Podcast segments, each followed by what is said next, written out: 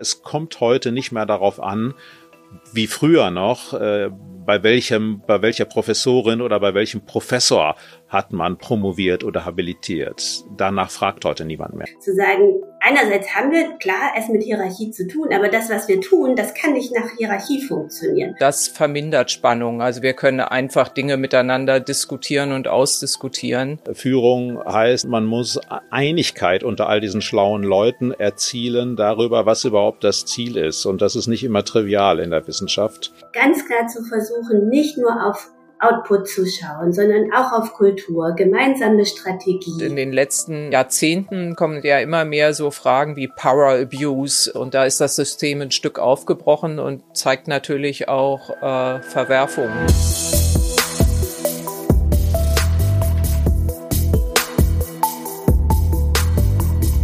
Die Zukunftsmacherinnen. Organisation und Führung neu denken. Hallo und herzlich willkommen bei Die ZukunftsmacherInnen, unserem Podcast zur Organisation und Führung. In jeder Episode trifft eine Kollegin der USB auf GesprächspartnerInnen aus verschiedensten Organisationen. Wir fragen uns, welche Führung brauchen diese Organisationen? Wie gestalten unsere Gesprächspartner die Zukunft? Welche großen und kleinen Erfolge gab es? Und es geht auch immer wieder um grandioses Scheitern und die Frage, was man daraus lernen kann.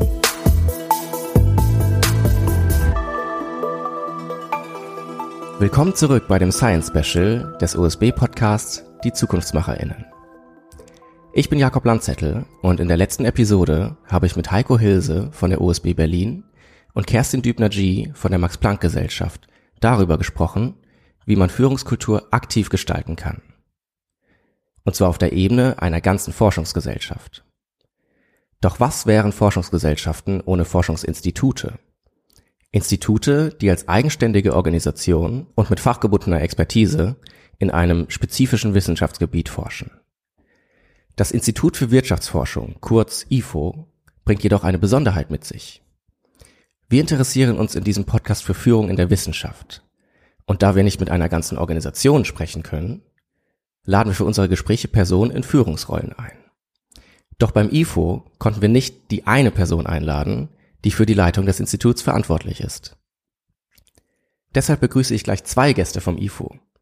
Dr. Stephanie Dittmar und Professor Clemens Fuß bilden zusammen die Leitung des IFO.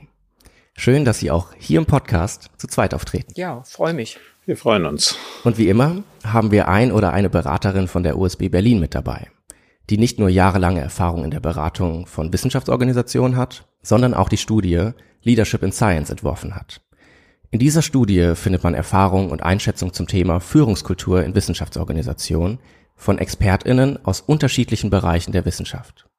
Liebe Tanja, schön, dass wir uns mal wieder in einem Podcast sprechen. Denn dich habe ich vor ungefähr zwei Jahren mal mächtig ausgefragt zu den unterschiedlichen Logiken von Wissenschaft und Beratung. Bin gespannt. Und wie ich gerade angedeutet habe, ähm, bilden sie zusammen das Führungsduo, könnte man sagen, beim IFO. Ähm, nun ist es natürlich bei jeder meiner Fragen ähm, aufs Neue unklar, an wen ich diese Frage richten möchte. Und das wird, so meine Vermutung, ihren KollegInnen im Alltag nicht großartig anders gehen. Und deshalb möchte ich den Spieß für den Anfang des Gesprächs ganz einfach mal umdrehen. Und zwar, indem ich meine Fragen einfach in den Raum stelle, um herauszufinden, wie gut Sie als Duo miteinander eingespielt sind. Und lassen Sie uns anfangen, ganz allgemein übers IFO zu sprechen. Ähm, man sagt zu Wissenschaftsorganisationen, dass der Großteil dieser Organisationen ähm, einer der vier Dachorganisationen zuzuordnen sind. Das ist die Max-Planck-Gesellschaft, die Fraunhofer-Gesellschaft, die Helmholtz-Gemeinschaft oder auch die Leibniz-Gemeinschaft. Zu welcher dieser Dachorganisationen sind Sie zuzuordnen und in welchem Verhältnis stehen Sie zu dieser? Also wie ist das Verhältnis Forschungsgesellschaft und Forschungsinstitut? Ja, da würde ich sagen, ich fange mal an, Clemens. Ja, genau. Wir gehören zur Leibniz-Gemeinschaft und äh, sind eines der über 90 Institute der Leibniz-Gemeinschaft, sind juristisch selbstständig und äh, Kennzeichen der Leibniz-Gemeinschaft ist, dass sie äh, hälftig finanziert mhm. ist. Also die Hälfte unseres Geldes kommt vom Bund und die andere Hälfte vom Land, vom Sitzland, in dem wir sind. Äh, bei uns gibt es noch die Besonderheit, dass wir noch eine Dependance in Sachsen haben und Sachsen finanziert extra noch einen Teil des Institutes. Dazu kommen dann natürlich noch andere Mittel, die wir einwerben. Und die Leibniz-Gemeinschaft ist dafür da, als Dachverband uns in Berlin auch im wissenschaftspolitischen Umfeld äh, und organisatorisch zu vertreten. Und inhaltlich, wie ist da das IFU einzuordnen, wenn man jetzt mal die gesamte Landschaft der Forschungsinstitute betrachten möchte? Ja, vielleicht sage ich da was dazu. Äh, das IFU ist ein Wirtschaftsforschungsinstitut. Äh, wir haben acht Bereiche, äh, in denen wir forschen. Außerdem einen weiteren Bereich noch in Fürth und die Dependance, die schon erwähnt wurde, in Dresden. Äh, diese acht Bereiche forschen auf unterschiedlichen Gebieten, wie man sich das vorstellt. Äh, also zum Beispiel Konjunkturen, anderer Bereich macht Bildungsökonomik, der nächste Arbeitsmarktökonomik, Umweltökonomik und so weiter.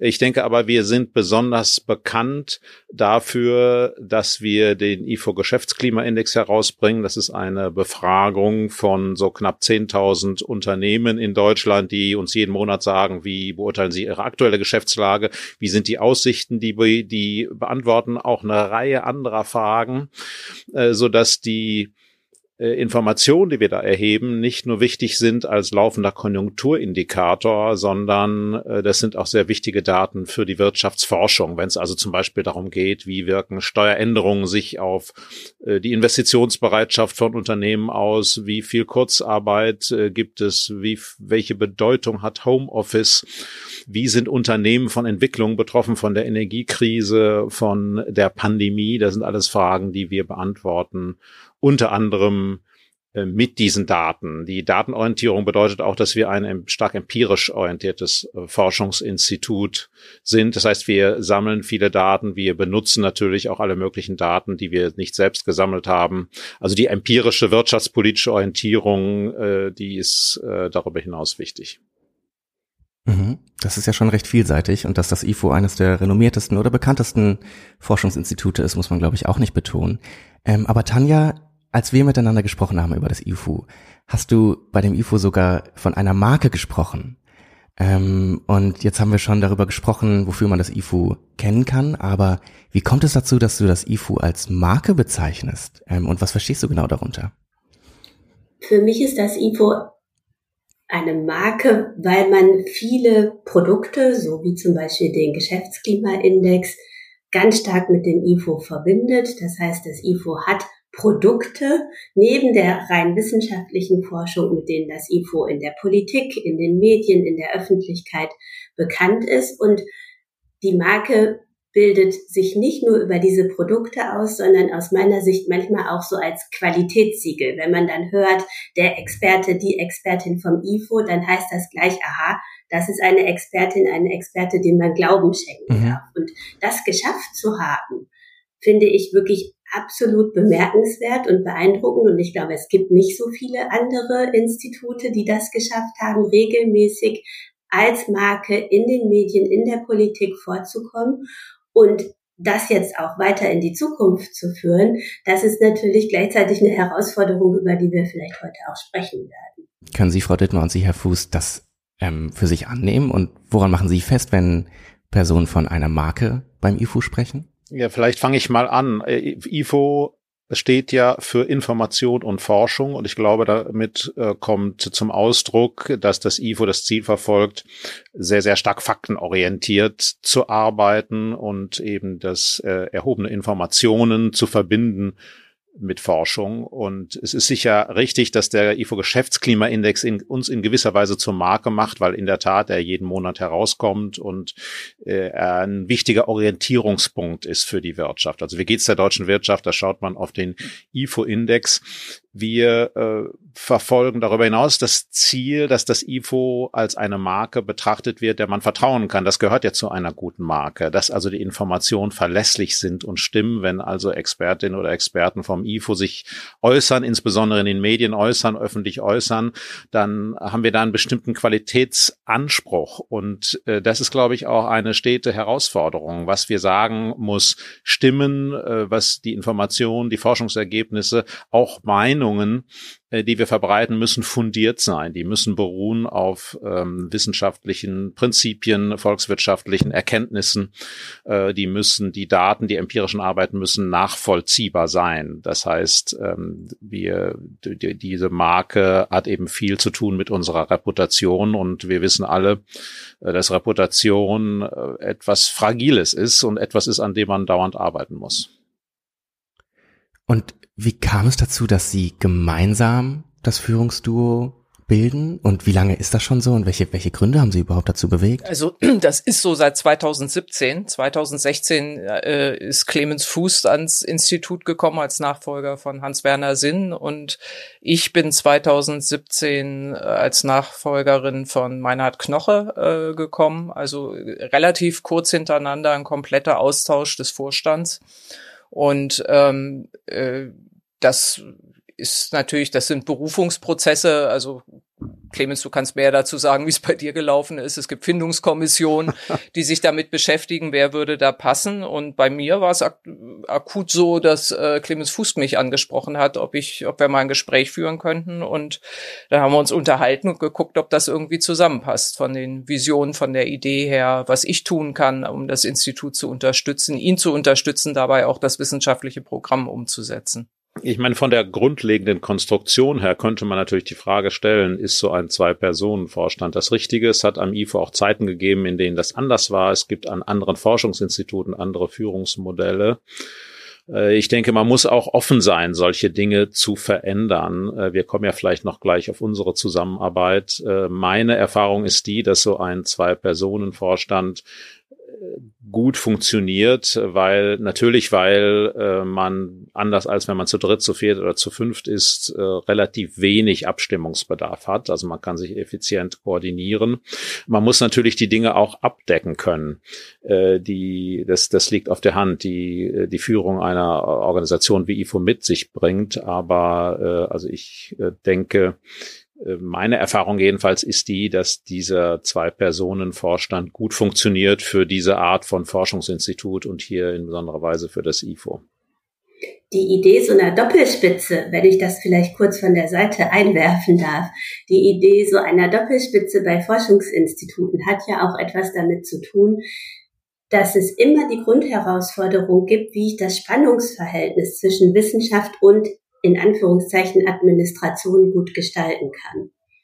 Denn in vielen Forschungsinstituten ist das ein Spannungsverhältnis, was auch von den WissenschaftlerInnen sehr stark gesehen wird, was aber auch von der Administration sehr stark gesehen wird.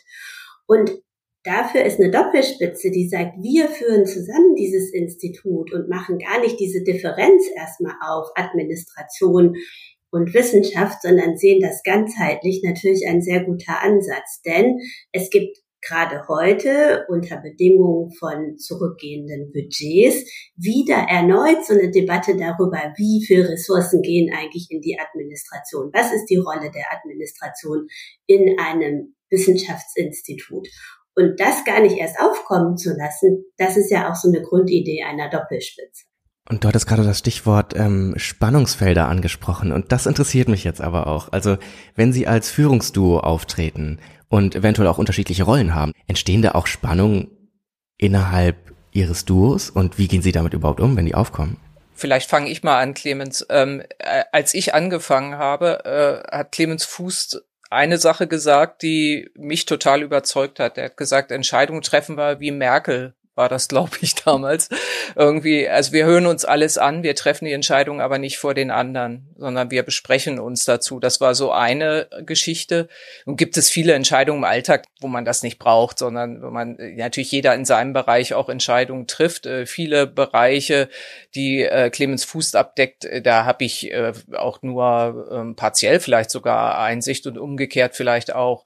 Aber bei den wesentlichen Entscheidungen äh, ist das immer so gelaufen, äh, nach meiner Wahrnehmung. Und das vermindert Spannung. Also wir können einfach Dinge miteinander diskutieren und ausdiskutieren. Und ich für mein Gefühl äh, äh, denke, dass wir ein sehr gutes Gefühl dafür entwickelt haben oder schon hatten, was sind Dinge, die eher in dem Beritt des einen oder der anderen liegen und äh, da auch äh, Raum geben und Respekt davor haben ich habe schon auch äh, in dem Spannungsfeld Administration, Wissenschaft früher, ich habe auch an der Universität gearbeitet, das erlebt, was du, Tanja, jetzt auch beschrieben hast, äh, dass das eher mh, mm, ja von einer Dichotomie oder von, von, von ja, Spannungen geprägt gewesen ist. Und das nehme ich hier einfach nicht so wahr. Jetzt kannst du natürlich sagen, Clemens ist ganz anders.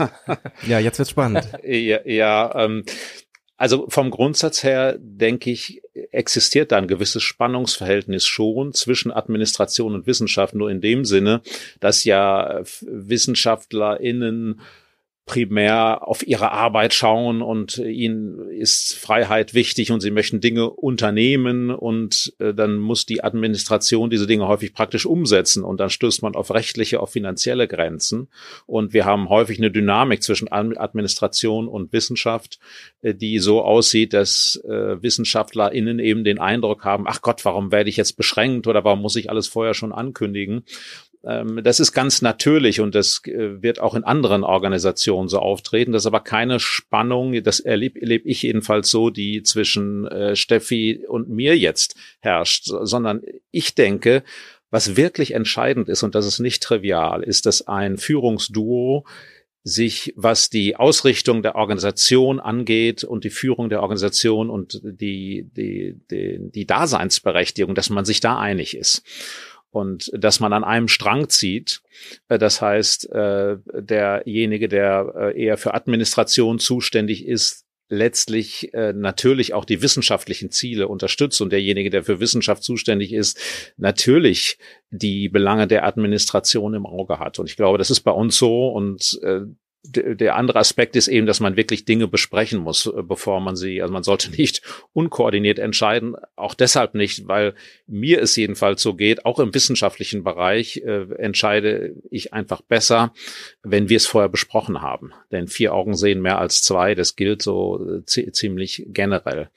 Ähm, wir, man muss ja sehen, wenn man äh, so ein, äh, dazu kommt, so ein Institut zu leiten, jetzt als äh, Wissenschaftlerin oder Wissenschaftler, dann kommt man ja aus einer Welt, in der man sich eigentlich primär auf die Wissenschaft konzentriert hat und vielleicht auf das Management eines Lehrstuhls, aber nicht einer größeren Organisation. In diesem Sinne ist man also Amateur und da ist man froh, wenn man äh, im Bereich der Administration eben mit einem Profi zusammenarbeiten kann, sage ich mal, und mhm. äh, dann entwickelt sich das. Genauso denke ich, ein, der administrative Vorstand eines Instituts muss wissenschaftsnah sein und irgendwie auch Wissenschaft mögen.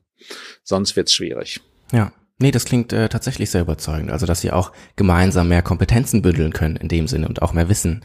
Ähm, und Sie hatten darüber gesprochen, dass Sie Entscheidungen in der Regel zu zweit treffen. Jetzt ist es aber auch schon schwierig ähm, zu entscheiden, welche Fragen man als Entscheidung deklariert. Also auch beim Kommunizieren werden ja permanent auch implizite Entscheidungen getroffen. Und ich stelle mir das ganz schwer vor, sich äh, zu fragen, ab wann der Punkt erreicht ist, wo man eben auch gemeinsam darüber sprechen möchte oder wann auch mehr Personen dabei involviert sein müssten. Deswegen die Frage, haben Sie das Gefühl, Sie kommunizieren deutlich mehr als in einem sehr klassischen Führungsstil? Ja, äh, Vermutlich schon. Also ich gucke jetzt eher auf meinen Bereich dabei, ähm, also meine unmittelbare Zuständigkeit äh, mit den Abteilungsleitungen aus dem Management spreche ich sehr viel. Aber auch nach Bedarf, situativ sehr unterschiedlich. Aber einmal pro Woche ausführlicher auf alle Fälle zum Beispiel. Und äh, meine Hoffnung war immer, und die hat sich eigentlich auch erfüllt, dass ein gutes Verständnis davon entwickelt wird, was muss man miteinander besprechen, was können die auch alleine entscheiden, auch äh, wo kann ich auf äh, die äh, Kolleginnen zugehen und und sagen, ich brauche jetzt mal hier ein Brainstorming, ich brauche mal äh, die eine Idee, die entwickelt wird. Und zum Beispiel, wenn ich mit Finanzen und Personal spreche, geht es oft auch wirklich darum, wer, was sind die Rahmenbedingungen, unter denen wir bestimmte Dinge tun können. Habe ich vielleicht eine Idee, die sich aber auch nicht realisieren lässt. Äh, das würde ich sagen, ist, ist deutlich, äh, ja, ich kann gar nicht sagen mehr, aber es ist jedenfalls ein intensiver Dialog. Erlebe ich auch so gleichzeitig ist der wissenschaftliche Bereich äh, schon auch ein Bereich, in dem Selbstständigkeit wichtig ist. Also unsere Bereiche werden ja von Bereichsleiterinnen und Bereichsleitern geführt, die ihrerseits Professuren an der LMU haben und hohe Selbstständigkeit in ihrer wissenschaftlichen Arbeit. Und das finde ich auch sehr wichtig. Dem muss man auch Raum geben. Äh, und äh, da muss man jetzt nicht dauernd äh, kommunizieren, vielleicht weniger als in einer sonst klassischen Organisation. Ähm, aber natürlich muss man miteinander reden. Wir treffen uns ja auch regelmäßig und die, die Tür ist immer offen. Aber wir wissen alle, dass Zeit für Kommunikation natürlich auch eine sehr knappe Ressource ist und man sich schon überlegen muss, wie, ja. wie, wie man sie verbringt. Gleichzeitig will man ja auch anderen nicht die Zeit stehlen. Also da, damit muss man irgendwie umgehen. Aus meiner Sicht ist das ja eine weitere Grundherausforderung der Führung eines Instituts in der Wissenschaft zu akzeptieren, dass es die Unabhängigkeit der Wissenschaft braucht, der einzelnen Wissenschaftlerinnen und Wissenschaftler sowieso, und gleichzeitig findet es aber doch unter einem sehr deutlich markierten Dach statt, hier jetzt das IFO. Und eine der Grundherausforderungen, so wie ich das von außen beobachte, ist ja, trotz dieser Unabhängigkeit der Forschung der Einzelnen immer wieder das Alignment und die Abstimmung und die Passung zum gemeinsamen Dach herzustellen. Und da würde mich auch interessieren, wie Sie das machen, wie ihr das macht, was es da vielleicht auch für Mechanismen gibt, immer wieder diese Gemeinsamkeit in die Abstimmung zu bringen und trotzdem zu akzeptieren, dass es die Unabhängigkeit nach meinem Verständnis ist die Unabhängigkeit der Wissenschaft, äh, der, die Unabhängigkeit der einzelnen WissenschaftlerInnen grundlegend für die Forschung. Und das muss immer gewährleistet sein. Das heißt, äh, man, man, man muss Freiheit haben, über die Dinge zu forschen, die man interessant findet und natürlich auch Forschungsergebnisse hervorbringen dürfen, vertreten dürfen. Also die Freiheit der Wissenschaft ist essentiell, sonst kann man gute Leute dafür auch nicht gewinnen. Äh, jetzt ist es so, dass äh, insbesondere, wenn es um die Kommunikation nach außen geht und die Kommunikation zu Themen der aktuellen Wirtschaftspolitik oder der aktuellen Konjunkturentwicklung, da muss man sich natürlich schon einigen in dem Sinne, dass es nicht gut wäre, wenn unterschiedliche Leute aus dem IFO-Institut sich permanent widersprechen äh, in der Öffentlichkeit. Es gehört zur Wissenschaft, dass man sich widerspricht und dass äh, Meinungsvielfalt da ist und das darf es auch am IFO geben. Das würden wir auch nach außen einräumen, aber äh, wir verfahren doch so, dass wir uns regelmäßig treffen und äh, dass wir etwa, wenn der IFO-Index herauskommt, äh, mit den Expertinnen und Experten zusammensitzen und dann diskutieren wir, wie können wir das interpretieren und finden wir eine gemeinsame Linie und diese gemeinsame Linie vertreten wir dann nach außen und das betrifft auch wichtige wirtschaftspolitische Fragen. Aber ich denke, wenn wir wirklich einen Dissens hätten zu wichtigen Fragen, dann könnten wir das nach außen auch durchaus offenlegen und sagen, aus den und den Gründen haben wir hier einen Dissens. Das äh, hat es jetzt in der Vergangenheit äh, bei wichtigen Fragen nicht gegeben.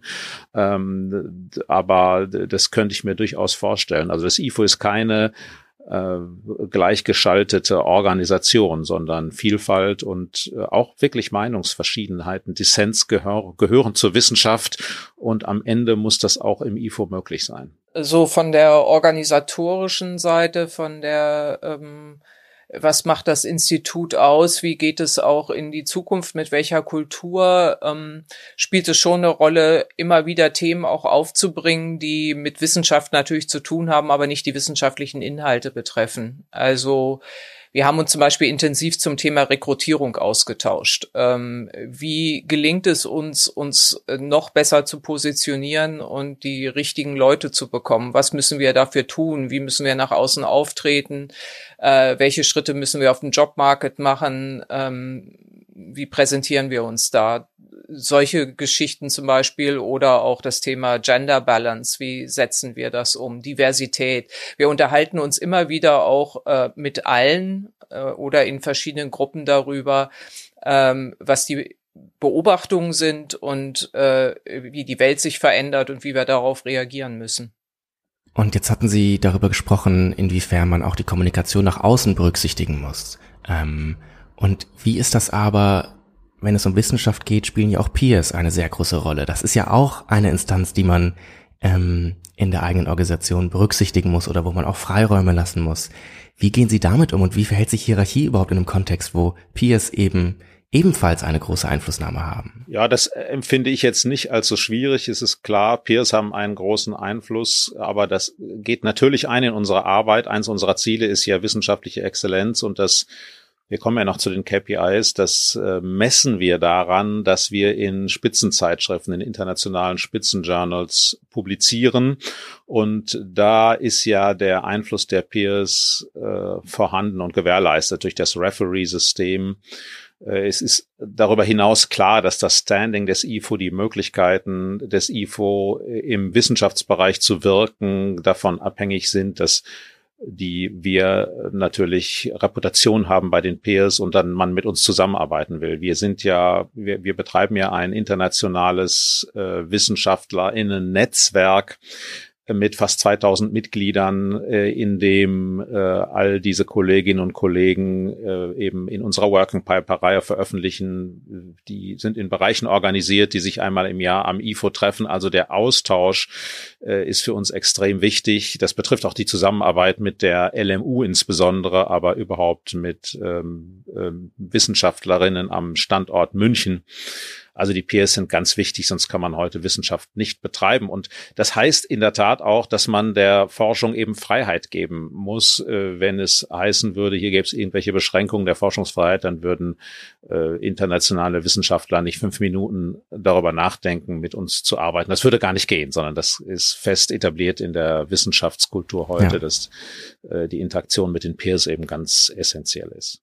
Es gibt zwei Punkte, wo Peers bei uns auch eine etwas andere Rolle noch spielen. Das ist der wissenschaftliche Beirat, in dem die natürlich auch aufgerufen sind, ähm, uns zu bewerten. Äh, und wir werden ja alle sieben Jahre evaluiert und das ist ja auch eine Peer-Begutachtung. Und äh, das ist in gewisser Weise schon auch eine Herausforderung manchmal, denke ich. Äh, wir müssen ja nochmal oft auch gerade im internationalen Kontext erklären, wer wir sind, wie das deutsche System funktioniert, was wir tun, warum wir exzellent forschen wollen, aber eben auch andere Dinge tun. Und äh, das kann manchmal schon äh, äh, anstrengend sein, würde ich jetzt mal sagen. Das muss man vielleicht noch mal wenn, wenn ich darf nochmal unterstreichen, die Bedeutung dieser externen Evaluierung. Also das ist eine, in der Tat eine harte Evaluierung, äh, die für uns eine Herausforderung ist. Gleichzeitig hilft sie uns aber ungemein, ja. weil sie natürlich auch Unabhängigkeit gibt gegenüber der Politik. Die Frage ist ja, kann die Politik, die uns bezahlt,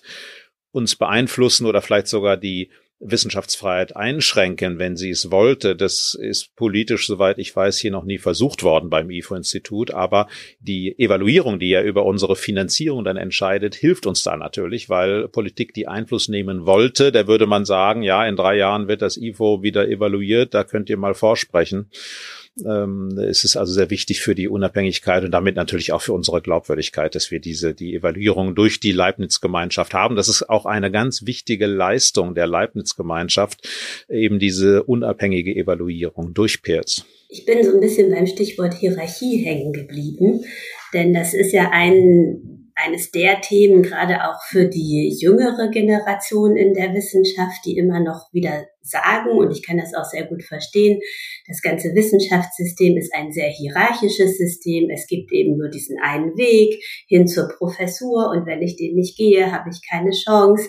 Die Wissenschaftsorganisationen wie Universitäten oder Institute wirken nach außen auch sehr hierarchisch. Es gibt eine Spitze, dann da gibt es darunter die Abteilung und der Rest ist unsichtbar. Also da gibt es ja sehr viel Zuschreibung zu den Organisationen in der Wissenschaft, dass sie sehr hierarchisch sind und gleichzeitig machen sie aber etwas in diesen Organisationen, was nicht hierarchisch ist. Nämlich Wissenschaft hat ja immer diese Idee von Team Science, hat immer die Idee von Peers, hat immer die Idee von Argumenten und Diskussionen und Austausch. Und da kann ich nicht sagen, nur weil ich im Organigramm weiter oben stehe, ist mein Argument das bessere. Und dieses Spannungsverhältnis, finde ich, ist so ein drittes Spannungsverhältnis, zu sagen, einerseits haben wir klar es mit Hierarchie zu tun, aber das, was wir tun, das kann nicht nach Hierarchie funktionieren. Und da würde mich auch interessieren, wie gehen Sie damit um? Wie mhm. hierarchisch mhm. ist das IFO eigentlich? Und wo gibt es Hierarchie und wo vielleicht auch nicht?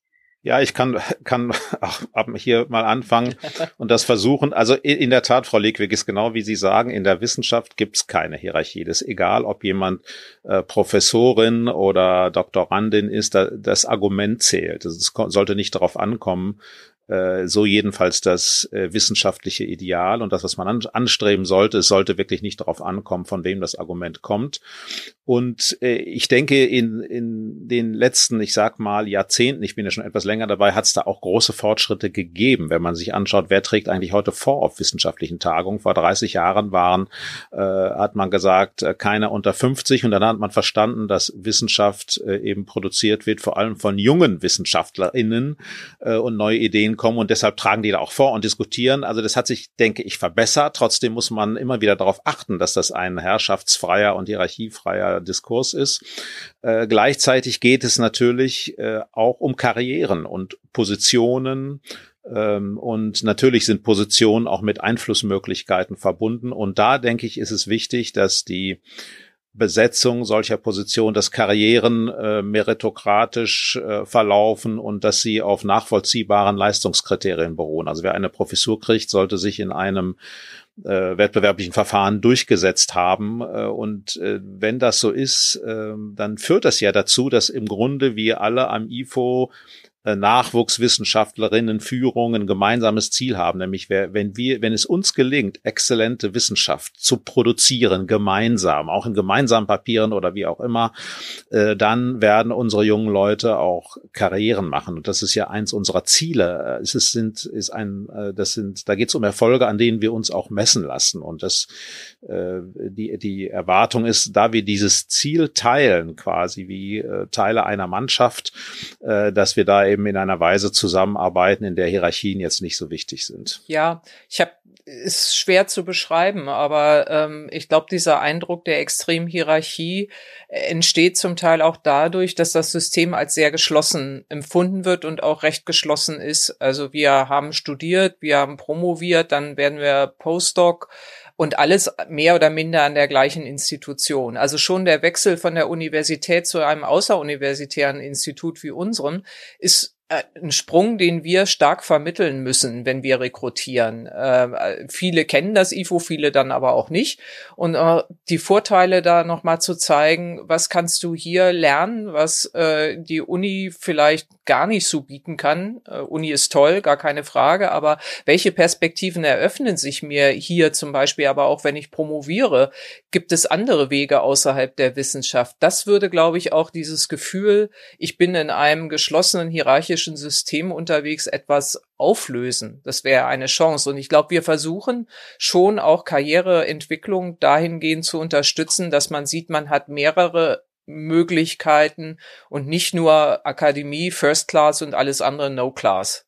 Ähm, aber das ist, glaube ich, im gesamten System ein relativ schwieriger Weg immer noch, weil auch viele Professuren, Professorinnen und Professoren jetzt gar nicht so beraten können, was außerhalb der Wissenschaft vielleicht sehr, sehr gute Wege wären. Und das gibt vielen jungen Leuten nach meinem Eindruck das Gefühl, gefangen zu sein auch. Und in den letzten äh, Jahrzehnten, Clemens hat schon erwähnt, kommen ja immer mehr so Fragen wie Power Abuse, äh, diese ganze, diese ganze Thematik um äh, Harassment ähm, ist ja etwas, was erst äh, wirklich 10, 15 Jahre im, in der äh, intensiveren Diskussion ist. Und da ist das System ein Stück aufgebrochen und zeigt natürlich auch äh, Verwerfungen. Sie hatten jetzt über die Wissenschaft oder Organisation als Hierarchie oder herrschaftsfreien Ort gesprochen und auch betont, dass das ein Ideal ist ähm, und kommentiert, dass das in Vergangenheit aber auch noch deutlich ähm, dramatischer war. Haben Sie klare Strategien, wie Sie ähm, beim IFU diesem Ideal ein Stückchen näher kommen? Ja, das ist für uns sehr wichtig und das ist, spielt in unserer Strategie eine zentrale Rolle, einfach deshalb, weil äh, dass ich sage mal, sich annähern an dieses Ideal einfach ein wichtiger Faktor für unsere Leistungsfähigkeit ist. Übrigens auch äh, sicherlich dafür, dass es Freude macht, hier zu arbeiten und uns auch Freude macht, aber auch für unseren Erfolg. Und äh, ich denke, es gibt da verschiedene Ansätze. Zunächst gibt es ja doch immer mehr Forschung, auch im, im Bereich der Wirtschaftsforschung, über genau diese Frage. Also wenn wir behaupten, der wissenschaftliche Diskurs ist herrschaftsfrei und es kommt nicht darauf an, wer ein Argument bringt, das sind ja Dinge, die kann man empirisch überprüfen. Und wenn wir uns die Forschung dazu angucken, dann sehen wir, die Realität ist noch nicht da wo wir sie gerne hätten. Also tatsächlich, und das ist menschlich, aber das macht es nicht besser, äh, kommt es in vielen Situationen dar doch darauf an. Und es wird unterschiedlich reagiert, wer da vorne steht und, und wer, wer ein Argument macht. Das wird ja auch niemand überraschen. Aber dazu gibt es eine Forschung, äh, die wächst und die auch durch neue Methoden das immer besser versteht. Und das äh, verfolgen wir natürlich auch mit. Und das hat dann natürlich auch Wirkung auf unsere eigene Arbeit. Wir haben darüber hinaus aber äh, systematische Umgangs, äh, systematische Strategien, um da weiterzukommen. Wir haben äh, eine ziemlich ausführliche Strategie zur Förderung von Diversität, zur Verhinderung äh, von ähm, Machtmissbrauch. Wir haben äh, und entwickeln eigentlich permanent fort äh, Verhaltensregeln, zum Beispiel bei unseren Konferenzen, äh, die ziemlich klar machen, welche Art von Interaktion ist akzeptabel und welche Art von Interaktion ist nicht akzeptabel. Das sind Dinge, die wir auch immer wieder auch mit unseren NachwuchswissenschaftlerInnen diskutieren, äh, auch mit unseren Ko Kooperationspartnern und äh, weiterentwickeln. Und ich glaube, das zeigt der Umstand, dass wir, dass das für uns so wichtig ist und dass wir das wirklich explizit ähm, äh, entwickeln müssen, zeigt natürlich, dass das nicht von selbst geht, sondern äh, das ist eine Sache, die man systematisch vorantreiben muss. Und ich finde gerade das Beispiel zeigt ja auch, was es heißt, ein Institut ganzheitlich zu führen. Denn das Beispiel, was Sie jetzt gerade geschildert haben, Herr Fuß, ist ja ein Beispiel davon, wie entwickeln wir die Kultur bei uns weiter und wie können wir das überhaupt tun unter den gegebenen Rahmenbedingungen. Und warum ist es auch wichtig, diese Kultur weiterzuentwickeln? Nämlich um attraktiv zu bleiben für die nachfolgende Generation, um ein gutes Miteinander zu haben, um die besten Ergebnisse zu haben. Und das heißt, es geht nicht nur um Strategie und es geht nicht nur darum, wirklich die besten Ergebnisse zu haben, sondern es geht auch immer darum, in ihrer Führung die Kultur weiterzuentwickeln. Hm, absolut, ja. Absolut. Toll, dass wir das auch noch gehört haben. Herr Fuß, Sie hatten über KPIs gesprochen. Ist das ein Werkzeug, was Sie für die Führung nutzen und hat das auch etwas mit dem Thema zu tun, worüber wir gerade gesprochen haben? Ja, auf jeden Fall. Also äh, KPIs sind ja auch in unserer Evaluierung wichtig. Äh, KPIs sind aber auch in unserem Selbstverständnis wichtig. Äh, wie, woran können wir erkennen, dass wir unsere Ziele erreicht haben oder dass wir besser darin geworden sind, unsere Ziele zu verfolgen? Und da gibt es bestimmte Bereiche, in denen sind die KPIs ziemlich klar. Forschungsexzellenz wird sehr stark gemessen an Journal-Publikationen. Natürlich ist das kein, gibt es da keine, nicht die perfekten Indikatoren. Ähm, man kann Journal-Publikationen nehmen, äh, das Gewicht nach Impact-Faktor, man kann Zitationen nehmen. Wir haben ja eine ausführliche Debatte auch darüber, wie man Exzellenz in der Wissenschaft misst. Aber äh, das ist, glaube ich, schon ein Bereich, in dem so mehr oder weniger Konsens besteht, dass es jedenfalls aussagekräftige KPIs gibt. Wir haben ja zum Beispiel das Ziel der Politik- und Gesellschaftsberatung, würde ich es mal nennen. Und da ist es schon etwas schwieriger, die richtigen KPIs äh, zu produzieren. Also wie soll man messen, ob ein Institut wie das IFO erfolgreich ist in der Politikberatung. Manche sagen, na ja, dann schaut man eben, ist mal was umgesetzt worden, aber Politik, politische Entscheidungen sind halt immer das Ergebnis ausführlicher Debatten mit vielen Beteiligten. Das kann man also in der Regel nicht auf einen äh, zurückführen, der da etwas erfunden hat. Und man sagt ja insbesondere bei den Ökonomen, eine wichtige Aufgabe ist auch allerlei Unsinn zu verhindern. Ähm, und ähm, ja, das ist nicht so ganz einfach zu messen. Das kann man mit Fallstudien machen. Man kann sich natürlich, aber das geht dann wieder in Teilnahme zum, zum Ziel Teilnahme an Debatten. Man kann natürlich Me Medienpräsenz recht gut messen. Aber wenn man darüber nachdenkt, dann äh, ist es vielleicht auch eine Frage, ob rein quantitative Medienpräsenz das ist, was man möchte. Also in einigen Bereichen haben wir ganz gute KPIs, in anderen tun wir uns das schwerer, aber auch da unterscheiden wir uns, denke ich, nicht. Äh, von, von anderen Bereichen. Ich muss sagen, ich bin sehr froh, dass wir heute in der Wissenschaft Einigkeit darüber haben, dass Präsenz in internationalen Journals bei allen Problemen, die das Referee-Verfahren natürlich auch hat, äh, dass wir da einen Indikator haben, in dem es nicht darum geht, äh, hat man jetzt das getan, was irgendwelchen Leuten, die Einfluss haben, äh, individuellen, ähm, einflussreichen Leuten gefällt, sondern man hat sich in einem Markt, der international ist, man musste sich da bewähren. Und ähm, das, also das hilft schon sehr. Es kommt heute nicht mehr darauf an, wie früher noch, äh, bei welchem, bei welcher Professorin oder bei welchem Professor hat man promoviert oder habilitiert. Danach fragt heute niemand mehr, sondern man fragt, was hat man an messbaren Leistungen vorzuweisen. Und das ist ganz wichtig, weil da es natürlich, ähm, ich sage mal, Nepotismus und Vetternwirtschaft sehr stark zurückdrängt. Und das, das zurückzudrängen, daran hat man natürlich auch ein großes Interesse, wenn man leistungsstark sein will und wenn man ähm, im Wettbewerb mithalten will. Fand das sehr schön, was du eben gesagt hast, dass man nicht so messen kann, äh, vielleicht welchen Unfug wir auch verhindern, aber wenn wir im Jahresbericht so eine Kategorie hätten, dieses Jahr hat IFO Folgendes verhindert, wäre bestimmt, würde bestimmt viel gelesen, denke ich mir. Also wäre bestimmt ganz lustig. Aber ähm, also wir unterhalten uns sehr viel und wir müssen für die Evaluierung natürlich auch schon in allen Missionsaspekten so den Tick in the Box irgendwie haben. Ne? Wir unterhalten uns sehr viel über Impact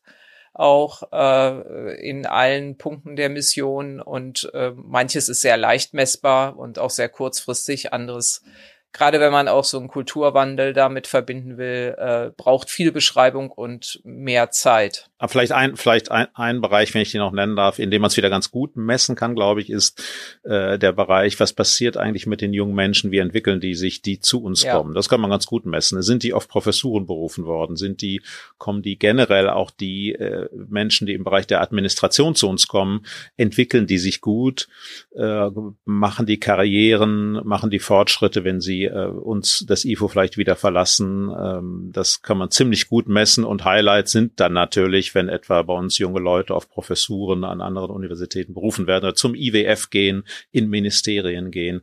Das kann man ganz gut messen und dokumentieren. Aber das ist doch jetzt auch ein spannender Punkt, denn Leistung zu messen ist ja die eine Sache, aber wie ist das mit ähm, mehr kulturellen Sachen? Also ähm, Kompetenzen zum Beispiel, Führungskompetenzen. Herr Fuß, Sie hatten ja auch betont, dass es natürlich so ist, dass viele WissenschaftlerInnen plötzlich in Führungsrollen zum Beispiel einer Professur beziehungsweise einem Lehrstuhl landen und dann auch Führungsaufgaben und Führungsverantwortung zu erfüllen haben. Sind das Kompetenzen, die man mit KPIs messen kann? Oder praktizieren Sie das beim IFO? Ich denke nicht, dass wir das praktizieren. Wir fragen nicht, sind die äh, jungen Leute, die weitergehen, ähm, sind die eigentlich in der Lage, zum Beispiel einen Lehrstuhl zu führen? Das, ich glaube nicht, dass wir das direkt messen. Natürlich kann man hinterher schauen, wie erfolgreich sind, sind die Leute. Was wir natürlich schon tun, ist, dass wir äh, während äh, der Zeit am IF und allen, die hier arbeiten, äh, Weiterbildungen anbieten ähm, und äh, auch Entwicklungsmöglichkeiten anbieten. Und das ist uns auch sehr wichtig, gerade bei unseren eigenen Führungskräften, äh, Entwicklungsmöglichkeiten anbieten, Coachings. Äh, also wir unterstützen das bin nicht so sicher, äh, ob wir das messen, Steffi, aber vielleicht siehst du das anders. Äh, nein, also sehe ich nicht anders. Das äh, messen wir in der Form nicht. Ähm, aber wie bei anderen Themen, die längere Entwicklungsphasen brauchen und eigentlich auch so ein Cultural Change, du hast es ja auch gesagt, Clemens, das ging mal vor vielen Jahren vom äh, klassischen Lehrstuhl aus und bei wem habe ich promoviert und äh, habilitiert und äh, wie habe ich die Zeit durchgestanden bis zur Professur und wenn ich das erstmal bin, dann brauche ich mich um nichts mehr zu kümmern. Ähm, was jetzt das Thema Führung betrifft, da, die Zeiten sind klar vorbei. Es wird viel, viel mehr nachgefragt tatsächlich. Ich führe viele Gespräche ähm, bei denen es schon um auch äh, Qualifizierung geht. Was könnte ich tun, um zum Beispiel mit MitarbeiterInnen besser zurechtzukommen? Wie führe ich ein Konfliktgespräch? Wie entwickle ich eine Strategie für meinen Bereich? Sowas wird viel häufiger nachgefragt und ähm, ähm, das messen wir vielleicht bei zufriedenen MitarbeiterInnen äh, stärker als bisher. Ähm, das ja ist, ist wirklich, wirklich nicht leicht zu sagen, aber ähm, es gab auch schon Ansätze, weil wir uns damit jetzt sehr stark beschäftigen. Äh, wir haben auch eine Taskforce gegründet, die sich mit Leadership-Fragen unter anderem beschäftigt. Man könne doch nun allen ein Training verordnen. Das kann man natürlich messen, ne? Zack, alle haben Training gemacht. Mhm. Das halten wir für keinen erfolgreichen Weg. Ja. Äh, sondern äh, es muss der Bedarf auch von den Betroffenen erkannt sein und äh, gewünscht sein. Äh, da kann man natürlich Angebote machen, aber das kann man nicht, kann man nicht erzwingen. Ja, vielen Dank für die wirklich auch ausführlichen Schilderungen beim IFO.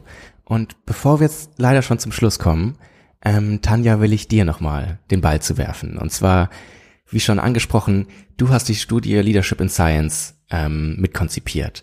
Und in der Studie kommen ganz viele Erfahrungen und auch Einschätzungen ähm, von Expertinnen aus der Wissenschaft drin vor, in Form von Zitaten. Dadurch, dass du die Studie konzipiert hast, kommst du selbst in der Studie nicht vor. Und das möchte ich nochmal umdrehen und auch nachholen hier im Podcast. Und dir nochmal die Möglichkeit geben, was hättest du denn zu der Studie beigetragen, wärst du von deinen Kolleginnen gefragt worden, ähm, was du zum Thema Führung in der Wissenschaft sagen kannst Eben auch mit dem Hintergrund, dass du jahrzehntelange Erfahrung hast, wenn es darum geht, WissenschaftlerInnen oder auch Wissenschaftsorganisationen zu beraten. So eine komplizierte Frage. Ja. Da würde ich Sorry. jetzt, glaube ich, versuchen, das auch wieder ein bisschen umzudrehen und als Autorin dieser Studie und als eine, die dann gefragt mhm. worden wäre, hätte ich wahrscheinlich gesagt, ich kenne ein sehr gutes Beispiel von zwei Menschen, die ein Institut führen und die, das ist mir durch, während dieses Gesprächs durch den Kopf gegangen, wirklich auch so etwas wie ein Role Model sein könnten dafür, wie man ein Forschungsinstitut heute führt, in diesem Zusammenspiel, in dem Versuch, wirklich alle Dimensionen gleichzeitig auch in die Gestaltung zu bringen, was nicht immer funktioniert, das habt ihr ja auch beschrieben, aber ganz klar zu versuchen, nicht nur auf Output zu schauen, sondern auch auf Kultur, gemeinsame Strategie, gleichzeitig zu akzeptieren, was sind die Rahmenbedingungen, dann das Zusammenspiel von Wissenschaft und Administration ich kann das ja sagen, ich habe ja viel Einblick in unterschiedliche Institutionen. Das ist nicht selbstverständlich. Also das heißt, Jakob, auf deine Frage, ich hätte wahrscheinlich gesagt, hey, es gibt hier zwei Leute, die sollte man mal fragen, wie man sowas macht. Und das haben wir heute getan. Das ist doch eine ordentliche Antwort. Und du hattest gerade gesagt, es geht um unterschiedliche Dimensionen, die man mit in Einklang bringen muss in solch einer Rolle. Diese Dimensionen, die kommen auch in der Studie vor. Dort habt ihr nämlich nicht nur Zitate zusammengesammelt, sondern eben auch Modelle konzipiert. Und ein Modell, da geht es um Führung von WissenschaftlerInnen und bei dem anderen geht es um Führung von Wissenschaftsorganisationen. Und dort kommen diese drei Dimensionen vor. Nun machen wir jetzt hier gerade einen Podcast und können das Modell leider nicht sehen. Wir können es super gerne in den Show Notes verlinken, ähm, für alle, die sich dafür interessieren. Aber könntest du, so gut das geht mündlich, mal versuchen zu beschreiben, worauf es ankommt bei diesen drei Dimensionen? Eventuell jetzt auch anhand des Beispiels, was wir heute bekommen konnten? Gerne. Also am einfachsten ist es, man stellt sich so ein Dreieck vor. Und oben in der Spitze des Dreiecks, da ist die Strategie, weil das führt in die Zukunft. Das heißt, das führt irgendwie nach oben und nach draußen und da müssen wir hin. Also wir brauchen Ziele, wir brauchen eine Strategie, unsere abgestimmte Mission, unsere Vision, wo wir hinwollen. Und dann kann ich mir an dem linken Schenkel des Dreiecks vorstellen, da sind letztlich die Menschen. Da ist das, was sich auch wirklich auf der People-Seite entwickeln muss, die förderlichen Rahmenbedingungen, aber auch das Miteinander, die Entwicklungsmöglichkeiten, aber auch die Trainings, die wir gehört haben. Das kann ich mir da vorstellen. Und dann auf der rechten Seite ist meine Organisation die ich auch die ganze Zeit gestalten muss. Wir haben heute gehört, es gibt acht Bereiche plus zwei weitere, Fürth und Dresden. Wie schaffe ich das eigentlich, dass das gute Einheiten sind? Ist das das richtige Format? Müsste ich dann andere Querverbindungen zwischen den Einheiten schaffen? Wie sind diese Einheiten in sich organisiert? Wie habe ich eine Meetingstruktur, die da drüber liegt? Das ist die andere Dimension. Und dann in der Mitte des Dreiecks, da ist natürlich die Führung aufgehängt und muss versuchen, in alle drei Richtungen gleichzeitig zu wirken. Und das ganze Thema Kulturarbeit, über das wir heute ja auch gesprochen haben, liegt im Prinzip so als Scheibe dahinter, denn das ist etwas, was ich gar nicht explizit bearbeiten kann. Das hat man ja auch an den Schilderungen heute gehört. Ich kann versuchen, mit unterschiedlichen Maßnahmen Kultur zu entwickeln, aber Kultur explizit zu bearbeiten, ist unmöglich, denn es ist etwas, was sehr stark implizit vorhanden ist und deswegen brauche ich verschiedene Maßnahmen, es anzutriggern. Also dieses Zusammenspiel, Strategie, dann die Menschen gut zu befähigen, zu entwickeln und ihnen aber auch mit einer Organisation die richtigen Rahmenbedingungen zu geben. Das sind eigentlich die drei Hauptdimensionen und die Kultur natürlich immer in der Mitbearbeitung. Und das wird unsere Hörerschaft schon kennen von den letzten beiden Episoden. Wir schließen die Folge immer ganz gerne ab mit einem ähm, Format, was wir uns ausgedacht haben. Und das hat ein bisschen sperrigen Namen, beziehungsweise keinen Namen. Und zwar ähm, heißt es ein unwissenschaftlicher Tipp für Führung in der Wissenschaft. Und das bedeutet, dass wir unsere Gäste ganz gerne nach einer sehr freien Assoziation fragen. Das kann bedeuten ein Buch, ein Film, ein Song, ein Zitat oder ein Gedicht. Ähm, aber dieser Tipp, der soll etwas mit Führung in der Wissenschaft zu tun haben. Und natürlich ist das Spannende daran, warum unsere Gäste das mit diesem Thema verbinden. Und Tanja, wir waren jetzt gerade bei dir, vielleicht magst du auch einfach mal anfangen. Und im Anschluss haben wir dann eine ganz schöne Zusammensammlung auch äh, von diesen Tipps, die alle etwas mit unserem Thema zu tun haben. Ja, mein Tipp ist ein Zitat, ein Zitat, was ich selber gehört habe von einer Person bei einer Veranstaltung, wahrscheinlich eher so 15 Jahre her. Sehr ehrwürdig, alles, alles sehr gesetzt der Rahmen. Und es ging auch so um Führung in der Wissenschaft. Und es war alles sehr düster. Und es ist auch unmöglich, wie hier überhaupt Führung stattfinden soll.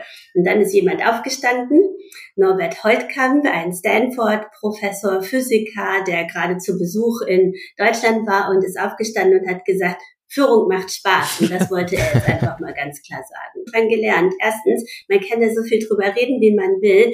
Es braucht auch einfach diese innere Motivation. Mhm. Und Führung ist zum richtigen Zeitpunkt die richtige Intervention zu setzen. Und das hat er da gemacht und Taktgefühl bewiesen. So, Frau Dittmar und Herr Fuß, Sie haben jetzt das letzte Mal die Möglichkeit, sich darin zu beweisen, dass Sie gut abgestimmt sind und zu koordinieren, wer auf welche Fragen antwortet oder wer zuerst antwortet. Wir haben uns nicht abgesprochen, was das angeht. Ich hoffe es doch. Nein, nein, nein. Willst du anfangen? Ja, mach mal, mach mal. Ja, also ähm, das ist ja eigentlich banal, dass man sagt, äh, Führung hat viel damit zu tun, dass man die richtigen Leute zusammenbekommt. Und ich habe ein Zitat von Steve Jobs, was Sie vielleicht kennen. Der hat also sinngemäß gesagt, es hat keinen Sinn, schlaue Leute einzustellen und ihnen dann zu sagen, was sie tun sollen, äh, sondern er hat gesagt, wir stellen schlaue Leute ein, damit sie uns sagen, was sie tun sollen. ich habe so ein bisschen darüber nachgedacht und habe gedacht, so 100 Prozent der Geschichte ist es auch nicht. Äh, sondern Führung heißt, das muss man, dieses Gespräch muss man dann irgendwie noch moderieren und man muss Einigkeit unter all diesen schlauen Leuten erzielen darüber, was überhaupt das Ziel ist. Und das ist nicht immer trivial in der Wissenschaft, äh, aber das äh, ist so charakterisiert, glaube ich, was man tut, wenn man in der Wissenschaft führt. Also klar, die Leu richtigen Leute zusammenzukriegen, ist wichtig, aber gerade im Wissenschaftsbetrieb sind die Leute schlau, aber auch nicht immer ganz einfach. Und ähm, das, äh, den kann man nicht sagen, was sie jetzt tun sollen. Auf der anderen Seite äh, muss man, also es geht eher, wenn man ein Gespräch darüber führt äh, und, und moderiert und äh, Führung verstehe ich so, dass man sozusagen die diese Einigung auf gemeinsame Ziele und die Moderation, das Moderieren dieses Gesprächs so hinkriegen muss, dass dann das Richtige passiert.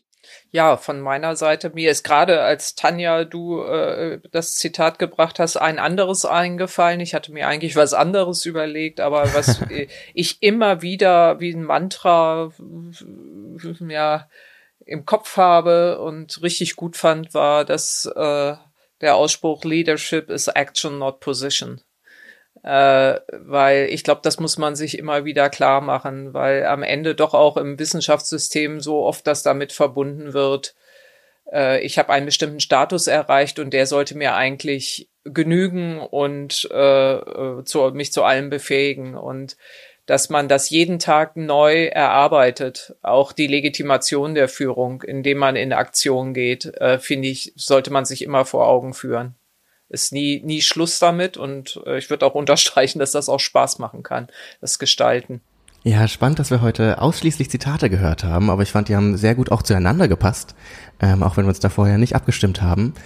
Und wenn Sie oder ihr beim Hören jetzt auch eigene Ideen bekommen habt, äh, dann interessieren uns die natürlich. Und die könnt ihr ganz gerne an berlin.usb-i.com senden. Genauso wie Feedback natürlich, da sind wir auch sehr dankbar drüber. Die Studie gibt es, wie gesagt, und auch die Tipps ähm, in den Show Notes. Da kann man alles im Nachhinein nochmal durchlesen. Und bevor ich Sie alle jetzt verabschiede, zum Schluss der Episode, ähm, darf ich noch einmal ähm, eine weitere Episode des Science Specials ankündigen. Die finale Episode unserer Miniserie. Und da werde ich mit Simone Ostermann sprechen.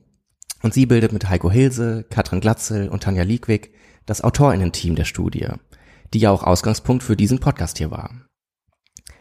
Und nachdem wir in der ersten Episode über Kompetenzförderung gesprochen haben und in der zweiten sowie dritten Episode über Führungskultur auf organisationaler Ebene, werden wir für die letzte Episode ganz persönliche Einblicke in die individuelle Laufbahn eines Wissenschaftlers bekommen. Lauri Wessel ist Lehrstuhlinhaber für Informationsmanagement und digitale Transformation an der European New School of Digital Studies, die zur Europa-Universität Viadrina gehört. Und Lauri wird uns erzählen, welche Erfahrungen er mit Führung in der Wissenschaft gemacht hat. Und zwar aus erster Hand. Und ich freue mich auf den Abschluss des Specials ähm, und das Thema der letzten Episode, weil wir in dieser Episode über eine Führungsrolle sprechen werden, die es an jeder Universität und an jeder Fachhochschule gibt. Und wir haben in den letzten Episoden über Kontexte gesprochen, zu denen nicht alle Hörende einen Zugang haben werden. Aber alle Personen, die mal an einer Hochschule studiert haben, werden mit Sicherheit LehrstuhlinhaberInnen kennengelernt haben. Und über die Schwierigkeiten einer solchen Rolle werden wir im Detail sprechen. Doch bevor ich Lauri Bessel begrüßen darf, bedanke ich mich noch ganz herzlich bei unseren heutigen Gästen. Schön, dass Sie alle Zeit finden konnten, Frau Dittmund, Herr Fußt. Ähm, und auch vielen Dank an dich, Tanja. Danke. Ja, vielen Dank. Vielen Dank.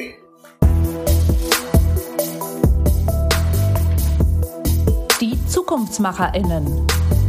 Organisation und Führung neu denken.